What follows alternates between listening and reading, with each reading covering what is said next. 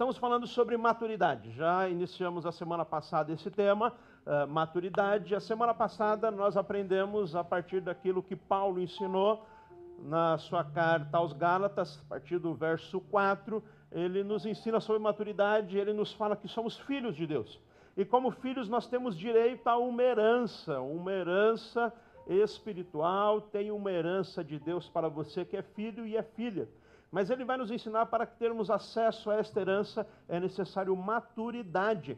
Tudo tem um tempo certo. Da mesma forma como a gente não disponibiliza para a criança acesso a determinadas coisas, muitas vezes nós não temos acesso à riqueza espiritual que Deus tem para nós, porque nós não temos maturidade. Você não entrega a chave do carro para a criança, você não deixa as despesas na casa na mão da criança, mas conforme vem a maturidade, à medida que vai crescendo, você vai disponibilizando acesso a determinadas coisas aos seus filhos, uh, e assim também é o Pai Celestial.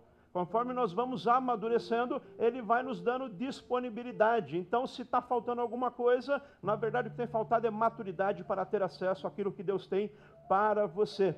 É necessário crescimento para ter acesso à herança. Aprendemos então que somos filhos de Deus, diferente do que o mundo fala, não são todos filhos de Deus. Filhos é aquele que aceita Jesus Cristo como único Senhor e Salvador. Isso é o que a Bíblia nos ensina. Filho de Deus, segundo a Bíblia, segundo a palavra, é aquele que recebe o Senhor Jesus Cristo como único Senhor e Salvador da sua vida. Pede perdão dos seus pecados, passa pelas águas do batismo, tem um novo nascimento. Esse é um filho de Deus. Apesar de todos terem sido criados, todos serem criaturas, filho é aquele que recebe o Senhor Jesus Cristo. Devemos, como filhos, ter um comportamento de filho. É possível ser filho, mas não se comportar como filho, não desfrutar dos benefícios de ser filho.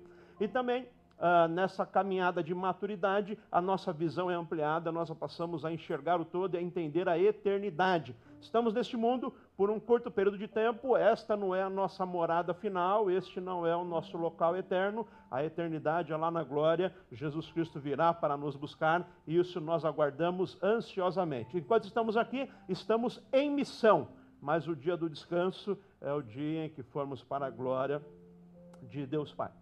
Uh, hoje eu quero continuar falando sobre maturidade e eu quero trazer para vocês é, um texto que, para mim, é muito significativo, conta a nossa história, conta o nosso relacionamento com Deus e como Deus é um Pai de amor que nos perdoa, nos recebe, nos abraça, nos acolhe e restaura a nossa condição de filho. Quero falar sobre o filho que se perdeu, a parábola ficou conhecida como a parábola do filho pródigo, eu gosto de chamá-la sobre a parábola uh, do pai amoroso.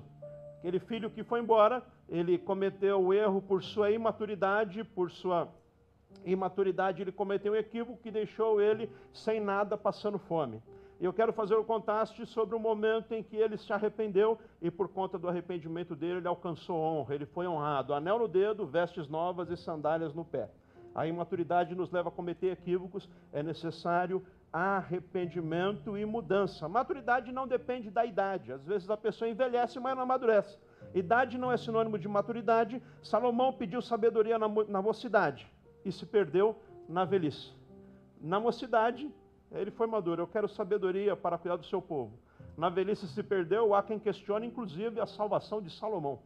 Acabou os seus dias perdidinho da vida. Não é apenas passar o tempo, mas é ter crescimento. Vamos à palavra de Deus então? Nós vamos ler Lucas capítulo 15, versos de 11 a 24. Lucas 15, versos de 11 a 24. Diz assim a palavra do Senhor. Jesus continuou. Continuou porque ele já tinha proposto duas parábolas no mesmo segmento. Nesse capítulo 15 de Lucas, ele vai falar sobre a ovelha que se perdeu e sobre a dracma que se perdeu. Três é, perdidos que foram encontrados e precisavam ser encontrados, e assim foi. Então Jesus continuou e propôs essa terceira parábola. Um homem tinha dois filhos. O mais novo disse a seu pai: Pai, quero a minha parte da herança. Assim ele repartiu sua propriedade entre eles. Não muito tempo depois, o filho mais novo reuniu tudo o que tinha e foi por uma região distante. E lá desperdiçou seus bens vivendo irresponsavelmente. Depois de ter gasto tudo, houve uma grande fome em toda aquela região e ele começou a passar necessidade. Por isso, foi empregar-se com um dos cidadãos daquela região que o mandou para o seu campo a fim de cuidar de porcos. Ele desejava encher o estômago com as vagens de alfarrobeira que os porcos comiam, mas ninguém lhe dava nada. Caindo em si, ele disse: Quantos empregados de meu pai têm comida de sobra e eu aqui morrendo de fome? Eu me porei a caminho e voltarei para o meu pai e lhe direi: Pai, pequei contra o céu e contra ti. Não sou mais digno de ser chamado teu filho. Trata-me como um dos teus empregados. A seguir, levantou-se e foi para o seu pai. Estando ainda longe, seu pai o viu e, cheio de compaixão, correu para o seu filho e abraçou e o beijou. O filho lhe disse: Pai, pequei contra os céus e contra ti, não sou mais digno de ser chamado teu filho. Mas o pai disse a seus servos: Depressa, tragam a melhor roupa e vistam nele, coloquem um anel no seu dedo e calçados em seus pés. Tragam um novilho gordo e matem-no. Vamos fazer uma festa e comemorar, pois este meu filho estava morto e voltou à vida, estava perdido e foi achado e começaram a festejar. Amém? Vamos orar. Peça para o Senhor falar com você esta noite em nome de Jesus. Nós clamamos, Senhor, aplica esta palavra em nossos corações. Nós queremos crescer, nós queremos ter acesso à herança espiritual que tu tens para nós. Em nome de Jesus nós clamamos, venha Espírito Santo, fale com cada um de nós, reparta a sua palavra de acordo com a necessidade de cada um que tu bem conhece. Em nome de Jesus nós clamamos para a tua glória. Amém Amém. Graças a Deus. Aleluia. Sai de casa um menino, volta para casa um homem. Sai de casa um menino achando que sabia tudo, achando que dava conta da vida. Sai de casa um menino achando que era capaz de se virar sozinho. Sai um menino uh, que tinha pedido a sua parte da herança, quebra a cara, se arrebenta, perde tudo que tem, está passando fome, mas cai em si. Quando se arrepende, quando admite o seu erro, ali é formado um homem e ele volta para casa e é recebido pelo pai. O processo de maturação deste jovem foi dolorido. O processo para atingir a maturidade foi um processo em que ele passou fome, que ele passou necessidade, que ele passou privação. A dificuldade na vida desse jovem, ao contrário do que se pensa, foi bênção de Deus na vida dele. Foi por meio da dificuldade, foi por meio da luta, foi por meio de ter perdido tudo que ele voltou para a casa do pai, retornou e teve novamente a sua posição de filho. Assim como acontece com muitos de nós. Arrisco dizer que a maioria de nós teve encontro com Jesus Cristo, voltou para a casa do Pai, porque estava no aperto, estava na dificuldade, estava na luta. Tão diferente do que muitas vezes nós imaginamos. Imaginamos quando se dá bem, quando prospera, quando enrica, está na bênção. A parábola do filho pródigo nos mostra diferente. Nem sempre quem está cheio da grana está bem. O rapaz, quando recebe a grana, está cheio da grana, está bonito, tem muitos amigos, mas está em caminho de perdição.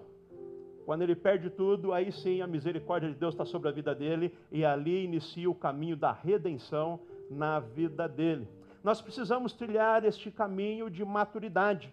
Precisamos aprender também a partir daquilo que a Bíblia nos ensina. Não precisamos sempre passar por sofrimento. Nós podemos aprender com os equívocos, por exemplo, aqui do filho pródigo. É necessário um caminho de maturidade, é necessário crescimento e como uh, uh, nós precisamos disso em nossos dias. Certamente você conhece pessoas que o tempo passou, mas elas não amadureceram. Como é difícil lidar com pessoas que não amadureceram. Pessoas que não amadureceram, você conhece no seu trabalho, você conhece na sua escola. Pessoas que não amadureceram, talvez você conhece dentro da sua casa. Tem gente que casa com um homem que não amadurece nunca. Mulher que não amadurece. Como é difícil. Nós vivemos uma geração assim, onde o período da maturação está muito tardio. Tem especialista que já estão colocando o período da adolescência até por volta dos 30 anos. Você fala, como é possível? É, vovô e vovó casava com 15, 16 e já era homem e já era mulher. Hoje, esse período da adolescência, é, especialistas chamam essa dificuldade de amadurecer, essa dificuldade de assumir responsabilidade, de criar raízes, de assumir a posição. Tem um termo que surgiu fortemente a partir de 1983, quando foi lançado o livro O Homem que se Recusa a Crescer. Ele é de um teórico chamado Dr. Dan Keeley, o homem que se recusa a crescer. Popularmente ficou conhecido como a síndrome de Peter Pan. Você se lembra do Peter Pan? Peter Pan é aquele personagem da Disney que não queria crescer, não queria ter atitudes de adulto, não queria ter responsabilidade, ele vivia na terra do nunca, onde nunca ele passava uh, uh, ali da sua infância. Infelizmente, nós convivemos com pessoas assim. Como é difícil você ter que estar sempre alimentando, cuidando, sempre oferecendo e nunca recebendo nada em troca. Isso tem acontecido também na questão da fé, na questão cristã. Muitas pessoas não têm recebido alimento sólido e não têm crescido na fé, vive uma fé infantilizada. Não teve acesso à herança. Nós precisamos crescer na fé. A Bíblia fala que o nosso propósito é crescermos e o nosso alvo é a estatura de varão perfeito, a saber, Jesus Cristo. Ele é o nosso alvo. A gente precisa crescer. Muito disso também vem por algumas práticas que nós, pais, temos, aí eu assumo parte da minha responsabilidade. Nós somos extremamente protetores. Nós não queremos de maneira nenhuma que nossos filhos passem perrengue, passem necessidade, passem nenhum tipo de profissão. Então, muitas vezes, nós colocamos nossos filhos em bolhas. Quando, na verdade, nós viríamos criar os filhos para o mundo e não criar os filhos para ficar embaixo das nossas asas. Isso é muito difícil, eu reconheço, mas eu oro e oro por você também, pai e mãe, para que nós também tenhamos esse amadurecimento e criamos nossos filhos para a vida. Aquele pai que ao seu filho ainda pequenininho, ele chegou e falou: Meu filho, quando você completar 12 anos, eu vou te ensinar o grande segredo da vida. Quando você fizer 12 anos, eu vou te ensinar o grande mistério da vida, eu vou te ensinar o pulo do gato, eu vou te ensinar a sacada. E se você aprender isso que eu vou te ensinar, só quando você fizer 12 anos, você vai ser bom cidadão, vai ser um excelente pai, vai ser uma pessoa exemplar, vai ser admirado, você vai prosperar, mas você vai ter que aprender esse grande mistério que eu vou te ensinar aos 12 anos. O menino guardou aquilo, na manhã que ele fez 12 anos, ele acordou logo cedo, correu para a cama do pai e falou: Pai, fiz 12 anos hoje, o senhor disse que ia me ensinar o grande mistério da vida. O pai falou: É verdade, meus parabéns pelos 12 anos, mas não dá para ensinar agora, já está tarde, para te ensinar o grande mistério da vida tem que ser no máximo por volta das quatro horas da madrugada. Então, amanhã cedinho, lá por volta das quatro horas, eu te ensino o grande mistério da vida. Você precisa aprender e aí você vai ser uma pessoa fantástica. Não deu outra. Na madrugada seguinte, quatro horas da manhã, o menino estava lá. Pai, pai, quatro horas, é hora do senhor me ensinar o grande segredo da vida, o grande mistério da vida. O pai, ótimo, coloca a galocha, vamos lá para o curral. O menino colocou a galocha e foram para o curral entre ali os estercos da vaca, eles se encontravam. Coloca a vaca agora aqui no reservado, amarra as pernas da vaca, amarra o rabo da vaca, senta no banquinho, coloca o balde e começa a ordenhar a vaca.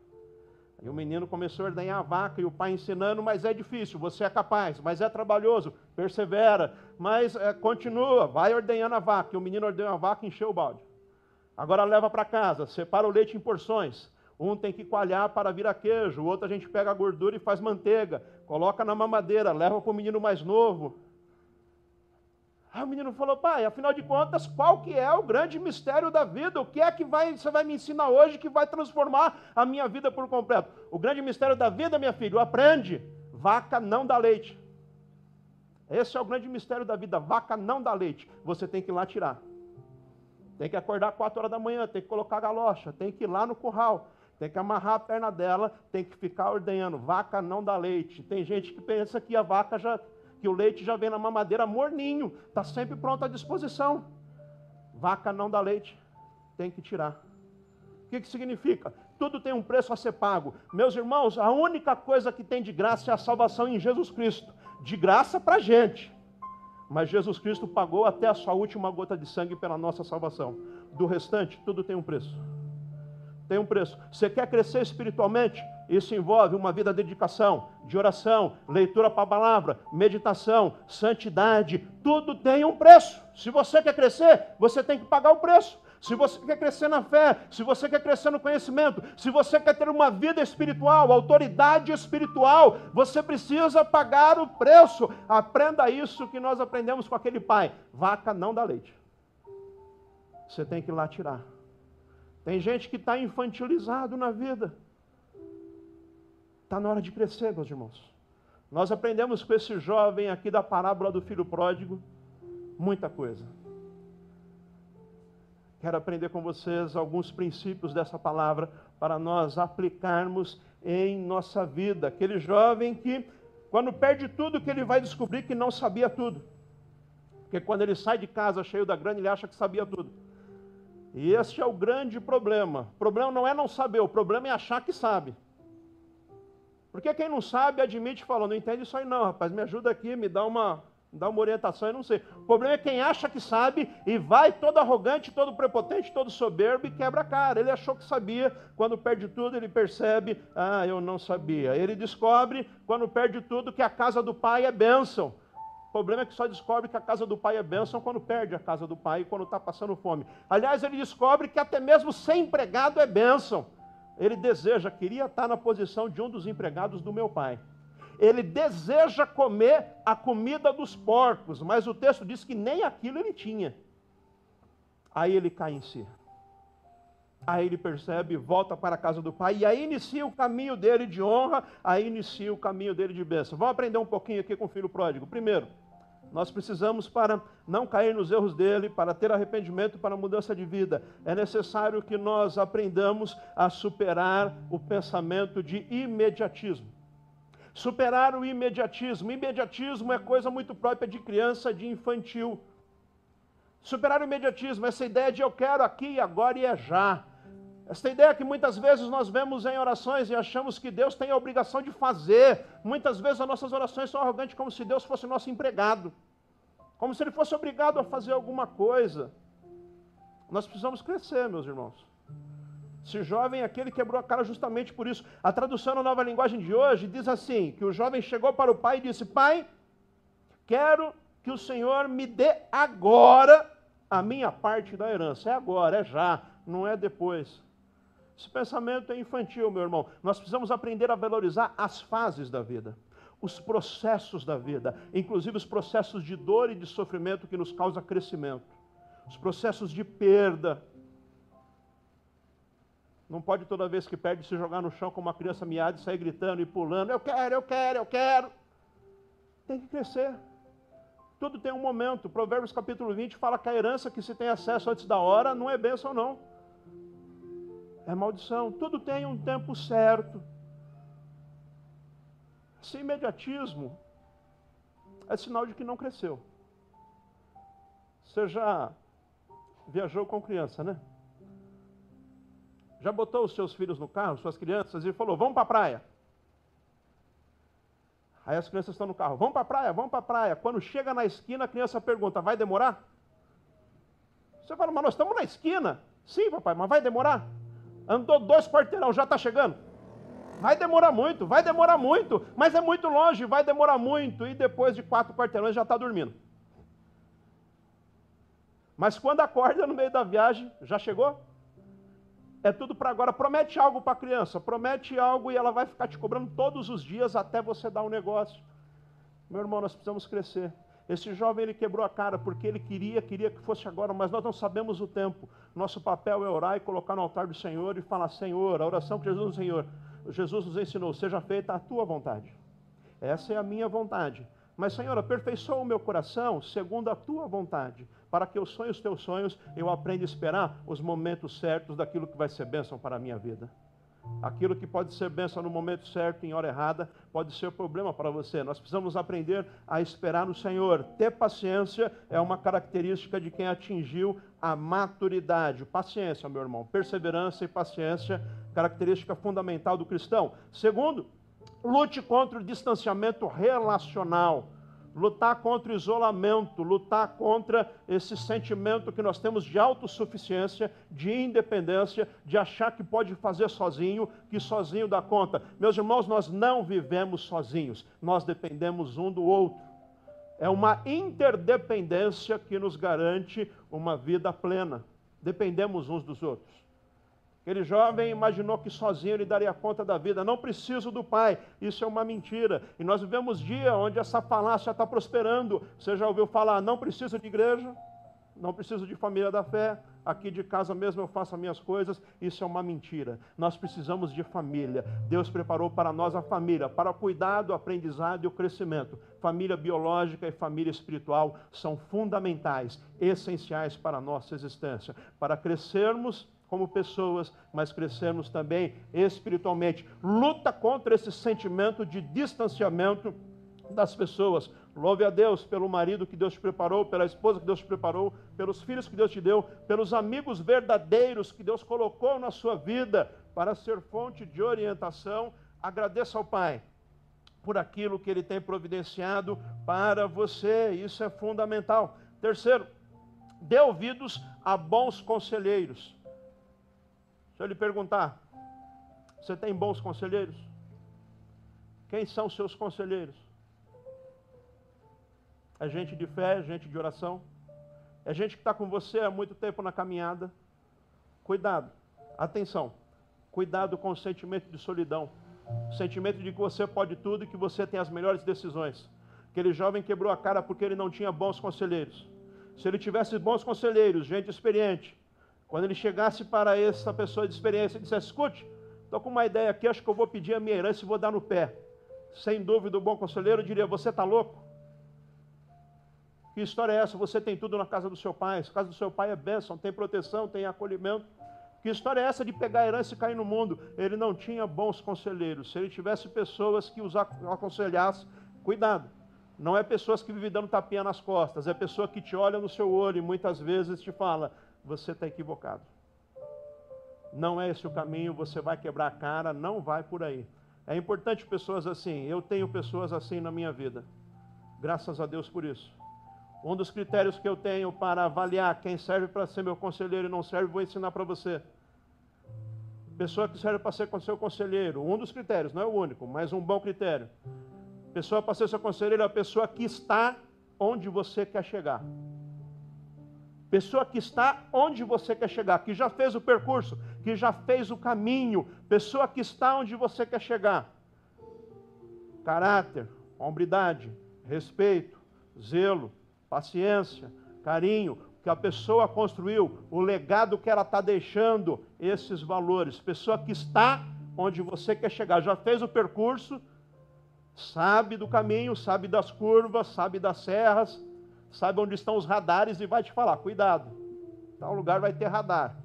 Diminui a velocidade, fica atento. Isso serve para ser seu conselheiro. Preste atenção. A vida é muito importante. Escuta o que eu vou te falar. Não basta o discurso do profeta, é fundamental a vida do profeta. Preste atenção nisso. Não é só o discurso. O discurso pode ser bonito, mas se não tem vida, esse discurso não tem legitimidade. Tem que ter vida com Deus. Vida com Deus, o que, que é? Princípios absolutos da fé cristã não são negociáveis. Preste atenção nisso. Tem que ter vida com Deus. Não basta o discurso, tem que ter vida, tem que ter feito o caminho, tem que estar onde você quer chegar. Dê ouvidos a bons conselheiros. Quatro, admita seus erros. E aqui tem que crescer mesmo. Porque quem não cresceu não admite os erros, coloca a culpa sempre nos outros. A culpa é do papai, a culpa é da mamãe, a culpa é do governo, a culpa é da sorte ou a culpa é do azar. Bom, quando é sorte aí não é culpa, né? Mas quando deu errado é azar, foi azar. Nunca assume seus erros, suas decisões erradas, seus maus investimentos, nunca assume seus erros. E isso é um, um, um boicote terrível ao seu futuro. Quem não assume os seus erros está boicotando o seu futuro, porque quando não se assume os erros, não se dá a chance da mudança e do crescimento. Se não foi eu que errei, não preciso mudar. Se quem errou foi o outro, o outro que mude. Quem assume o erro, assume para o crescimento, para a mudança. Estamos nesse processo de mudança. É necessário assumir os erros. Esse jovem, quando ele perde tudo, ele cai em si e percebe: pequei pequei contra os céus, pequei contra o meu pai, eu pequei. Quem foi? Foi o papai? Foi o amigo? Foram os colegas? Quem pecou? Fui eu. A responsabilidade é minha.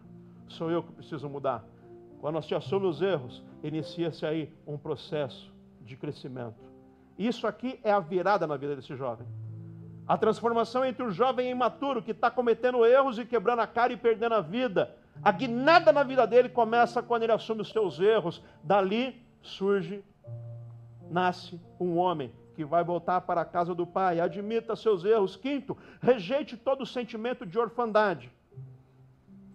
Coitadismo.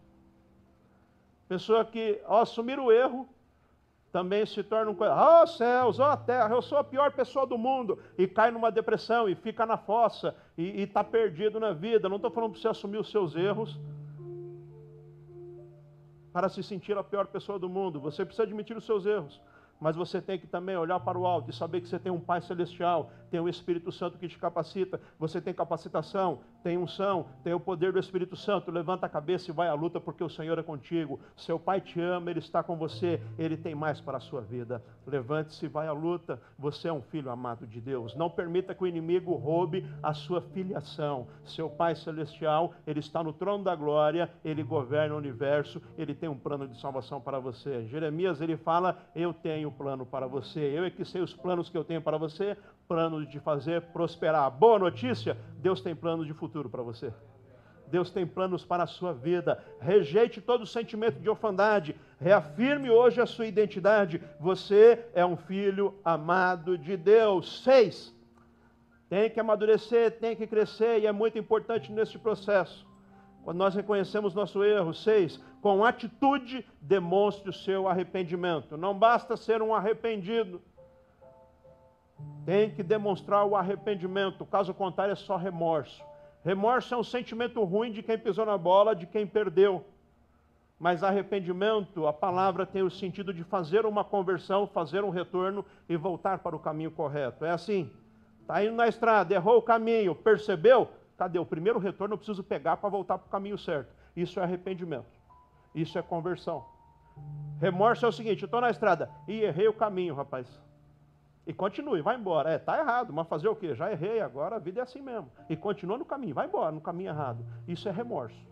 Tem muitas pessoas que sentem remorso, não sentem arrependimento. Se converter a Jesus Cristo, ser uma nova criatura, Ser filho de Deus é fazer a conversão. Eu errei, estou convertendo agora, estou me convertendo, vou voltar para o caminho certo, vou voltar para a casa do Pai. Se o jovem entendeu isso, ele assumiu o erro, mas na mesma hora que ele assumiu o erro, ele disse: Eu pequei contra os céus, pequei contra Deus, pequei como meu pai. Verso 20 diz que a seguir ele levantou-se e foi para a casa do Pai. Errei, que bobeira que eu fiz, pisei na bola, vou voltar agora. No momento em que ele reconheceu o erro dele, isso é fundamental, meus irmãos. Nós precisamos reconhecer o nosso erro e mudar a nossa atitude. Isso é conversão. Caso contrário, não é cristianismo, viu? Pode ser qualquer outra coisa. Mas o princípio do cristianismo é conversão, mudança de atitude. Quando você tem um encontro genuíno e verdadeiro com Jesus Cristo, sua vida muda. O traficante deixa de traficar, a prostituta deixa de prostituir, a vida é transformada pelo poder do Evangelho, por aquilo que Jesus Cristo faz em nossas vidas. Tem que haver conversão. Jesus Cristo ama todos. Venha como está, mas muda de vida. Não é venha como está e permaneça como está, porque se permaneceu como está, não houve conversão. Tem que mudar as práticas, meus irmãos. E as nossas práticas é a prática da Bíblia, da palavra de Deus. Valorização da família nos moldes bíblicos, sem acréscimo. Qual é o molde bíblico? Pai, mãe e filhos. Pai, homem, mãe, mulher e filhos. Isso são os modelos bíblicos. O que passa disso é heresia, é diabólico, não é de Deus. Tem que amadurecer, parar de ficar colocando remendos na palavra de Deus. Esse é o modelo bíblico para nós. Homem, pai, mulher, mãe e filhos. Está de Gênesis a Apocalipse. O que passa disso é remendo, não é de Deus. Temos que demonstrar de atitude de arrependimento. Sete. Desfrute da alegria contagiante. A alegria de voltar para a casa do Pai. A alegria de ter de volta a benção. Um dia saiu um jovem imaturo, esbanjando o que tinha, quebrou a cara e se arrebentou. Se arrependeu, voltou um homem para casa. Cometeu o erro da imaturidade. Mas agora, agora ele tem a honra do arrependimento. O pai coloca um anel no seu dedo coloca sandálias nos seus pés, veste uma roupa nova, mata o novilho gordo e tem festa. É restituída a posição de filho. É isso que Deus tem para você. Essa história, meu irmão, é a minha história e a sua história. É a história de quem na imaturidade acha que pode tudo, acha que consegue tudo, acha que é o bom, acha que o pai é quadrado, acha que o pai é velho, acha que é, ficou antiquado e acha que tem novidades e que descobriu agora o que é bom na vida e que vai se virar que, que Deus está falando aqui nessa parábola? É, você vai quebrar a cara. Você vai quebrar a cara. É melhor obedecer. Obedeça. Caminho da obediência é caminho de bênção. caminho do arrependimento é caminho de honra. O Senhor nos ajude nessa caminhada, meus irmãos. Boa notícia para você eu tenho hoje. Boa notícia é que o Pai ama você. É independente do que você fez, independente do que você do que aconteceu, o Pai ama. Ele decidiu amar. Ele te amou com amor eterno. E ele sempre vai te amar. Você tem um Pai que te ama. Independente do que aconteceu. Boa notícia para você: o Pai está à sua espera. Ele espera o seu retorno. Assim como ele esperava o pródigo. Quando o pródigo apontou lá no caminho, o pai não esperou nem ele chegar em casa. Ele correu na direção do filho, abraçou e beijou o filho. O pai está à nossa espera. É tempo de voltar para a casa do pai. É tempo de voltar à presença de Deus. Boa notícia: o pai perdoa você. Ele é um perdoador, ele sempre nos perdoa. Não importa o que aconteceu. Ele perdoou o pródigo, ele não ficou perguntando, ele não ficou questionando. Agora, o princípio para o perdão é o arrependimento. Se não tem arrependimento, não tem perdão. Mas ele se arrependeu, voltou e confessou, então o perdão. Por fim, boa notícia: o Pai restaura você. Restaurou a posição de filho. Tem honra, tem privilégio, é filho, tem herança. Volte hoje para o Pai, o Pai te ama. Demonstre hoje a atitude de arrependimento. Volte para a presença de Deus. Ele tem uma herança para você inicie esse percurso rumo à maturidade, a viver a palavra de Deus. Tem uma herança celestial para você. Amém? Vamos ficar em pé.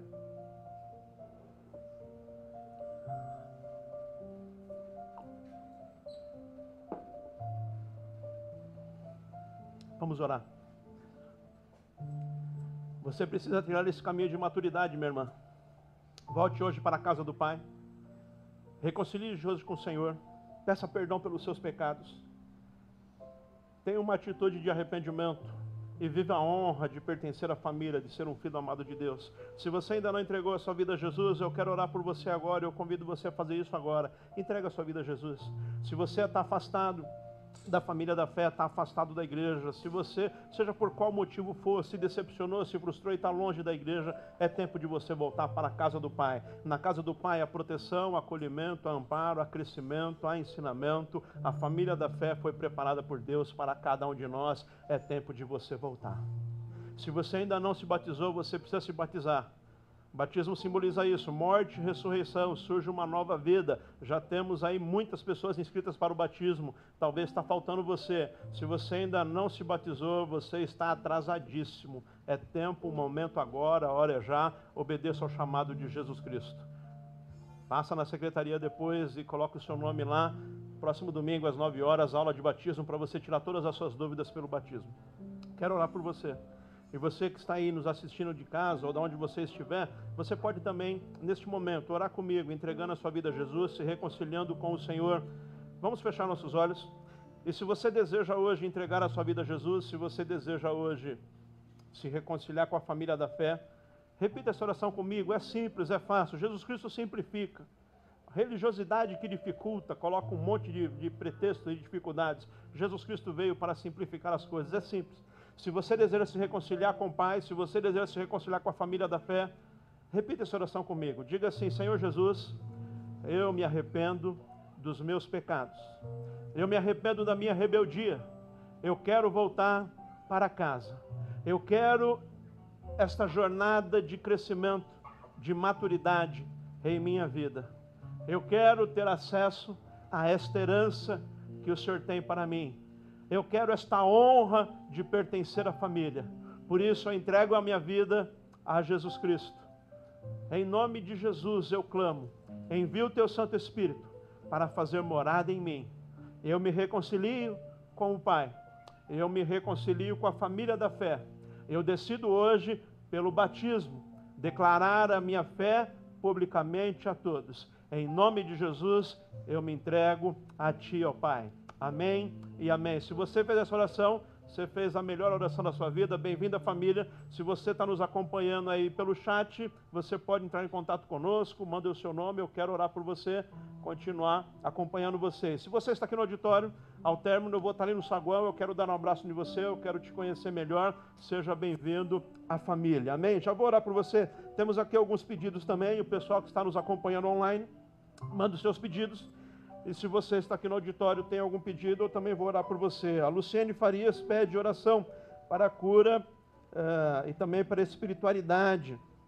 Vou orar por você, Luciene. Deus abençoe você. O Edivaldo pede oração pela Rosária. Ela teve uma leve melhora, já estamos orando pela Rosária, mas ainda a obra vai ser completa, viu, Ed? Deus abençoe.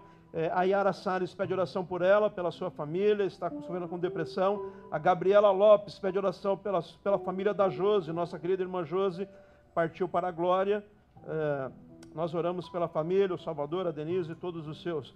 O Ednilson Sirmantel é, pede oração para a Gabriela e toda a família, saúde.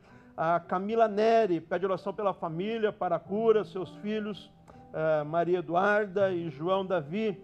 É, vamos orar por eles. Ele está doentinho, ele tem apenas 10 meses. A Elieuda Gomes pede oração pela família, Elizabeth Cará pela família da Jose, a Carla Sakamoto pelos seus filhos e pelo seu casamento, Claudeira Oliveira agradece a Deus porque ele alcançou uma grande graça e a Shirley Ribeiro também agradece a Deus porque ela foi curada da Covid. Amém? Vamos orar para essas pessoas. Eu quero orar por você também. Se você tem alguma necessidade, apresenta agora no altar do Senhor. Vamos todos juntos clamar. Quero também, ah, já pedi aqui, mas salientar. Nossa querida irmã Josi partiu para a glória. Amanhã será o funeral. Vamos orar pela família dela, muito querida por todos nós. Que nos console saber que ela está com o Pai, está na, já na morada celestial. Mas vamos orar para que o Senhor console nosso querido irmão Salvador, Denise, sua filha, o Anderson, seu filho. Nós sabemos que aqueles que conviveram mais próximo sofrem ainda mais. E eu vou orar por você também, por sua família. Amém? Feche os seus olhos, vamos clamar por essas pessoas. Senhor Jesus, nós clamamos agora por cada um desses pedidos de oração. Senhor, gente que está enferma, gente que está necessitado, gente que está sofrendo nesse instante. Nós oramos pela família do nosso irmão Salvador. Em nome de Jesus nós clamamos ao teu Santo Espírito agora, acolhendo, consolando. Só tu pode, Senhor, agora, nesse instante, abraçá-los e acolhê-los nesse momento de dor. Nós apresentamos a eles com fé, certos da tua provisão na vida deles. Presente, Senhor, cada um desses pedidos sobre os agradecimentos nós te louvamos, porque tu és fiel, tem operado nessas vidas, tem acontecido milagres nesses dias, nós te louvamos por isso, em nome de Jesus. Senhor, agora também nós clamamos para que a tua palavra viva em nós, produza em nós crescimento, produza em nós, Senhor, algo novo. Nós queremos, Senhor, ser enviados neste momento para uma semana, Senhor, de crescimento, uma semana, Senhor, que a tua palavra seja aplicada em nossas vidas. Nós queremos, Senhor, este caminho de maturidade, este crescimento que nos dá acesso à herança. Em nome de Jesus, eu abençoo você, minha irmã e meu irmão, que está aqui esta noite, que recebeu a palavra de Deus, que entendeu os princípios fundamentais da fé cristã, que está disposto a aplicar na sua vida, porque é bênção, porque é um caminho de vitória, é um caminho de honra. Em nome de Jesus, eu abençoo você e a tua família. Eu abençoo os teus sonhos, os teus projetos, em nome de Jesus. Eu te envio agora, debaixo da bênção, da unção, da poder do Espírito Santo de Deus. Eu te envio para viver um tempo de honra, cheio da presença do Senhor, aonde você for, no seu trabalho, nos seus estudos, aonde você estiver, a luz do Senhor alcance aquele lugar. Eu abençoo os teus sonhos, em nome de Jesus. Eu repreendo a investida do maligno contra a sua família família, contra o seu lar, contra a sua casa. Eu repreendo a enfermidade, eu repreendo a tentativa do maligno de roubar aí a sua perseverança, a tua fé. Eu te envio agora, cheio da unção, cheio do poder, cheio da presença do Espírito Santo. Eu te envio para uma semana de bênção, uma semana de vitória, uma semana de honra. Em nome de Jesus, eu profetizo: você será um homem produtivo, um homem de caráter, maduro na fé, gente que maneja bem a palavra da verdade, gente que dá bom testemunho, gente que é conhecido por onde passa, por ser uma mulher virtuosa, por ser um homem de Deus, um homem que faz a diferença. Eu profetizo, você vai ser produtivo, aleluia. Os melhores anos da sua vida estão por vir, não são os que passaram, são os que virão, cheio do Espírito Santo. Você é crescido, amadurecido, viverá o amor de Deus, a graça do Senhor vai prosperar em nome de Jesus. Eu repreendo a investida do maligno sobre você. Eu repreendo em nome de Jesus o espírito sonhadeiro que tem roubado a sua paz, roubado a sua alegria, que tem tirado de você a bênção da prosperidade. Em nome de Jesus, eu te abençoo. Eu te envio esta noite. Eu te envio para uma semana de bênção, uma semana para fechar novos contratos, contratos grandes de bênção para a tua vida. Eu te envio para um crescimento profissional. Eu declaro portas abertas sobre a tua vida, em nome de Jesus. Receba esta palavra, guarde no seu coração, em nome de Jesus. Lembre-se, você é um filho amado de Deus, você é uma filha amada de Deus. Tem uma herança para você, tem uma herança para quem é filho. É de bênção, é de vitória, é de crescimento, é de prosperidade. Amadureça, cresça, viva aquilo que Deus tem para você. É tempo de você viver tudo aquilo que Deus preparou para você. Demonstre aí a sua maturidade espiritual. Demonstre que você está pronto para receber. Demonstre que você está apto para viver o que Deus tem para você. Em nome de Jesus, Senhor, eu envio nesse instante homens e mulheres que estão crescendo, homens e mulheres que estão avançando, gente de fé, gente de perseverança em nome de Jesus eu envio nesse instante verdadeiros filhas e filhos amados de Deus. Em nome de Jesus eu te abençoo. Que o Senhor te abençoe e te guarde. Que o Senhor sobre ti levante o seu rosto e lhe dê a paz, a paz que excede a todo entendimento.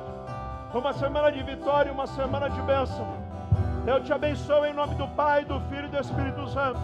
Que o amor de Deus, o amor que excede a nossa capacidade de entendimento, a graça maravilhosa do nosso Senhor e Salvador Jesus Cristo, a comunhão e a consolação do Espírito está em você, permanecerá para todo sempre. Amém. Amém. Amém. Deus abençoe você.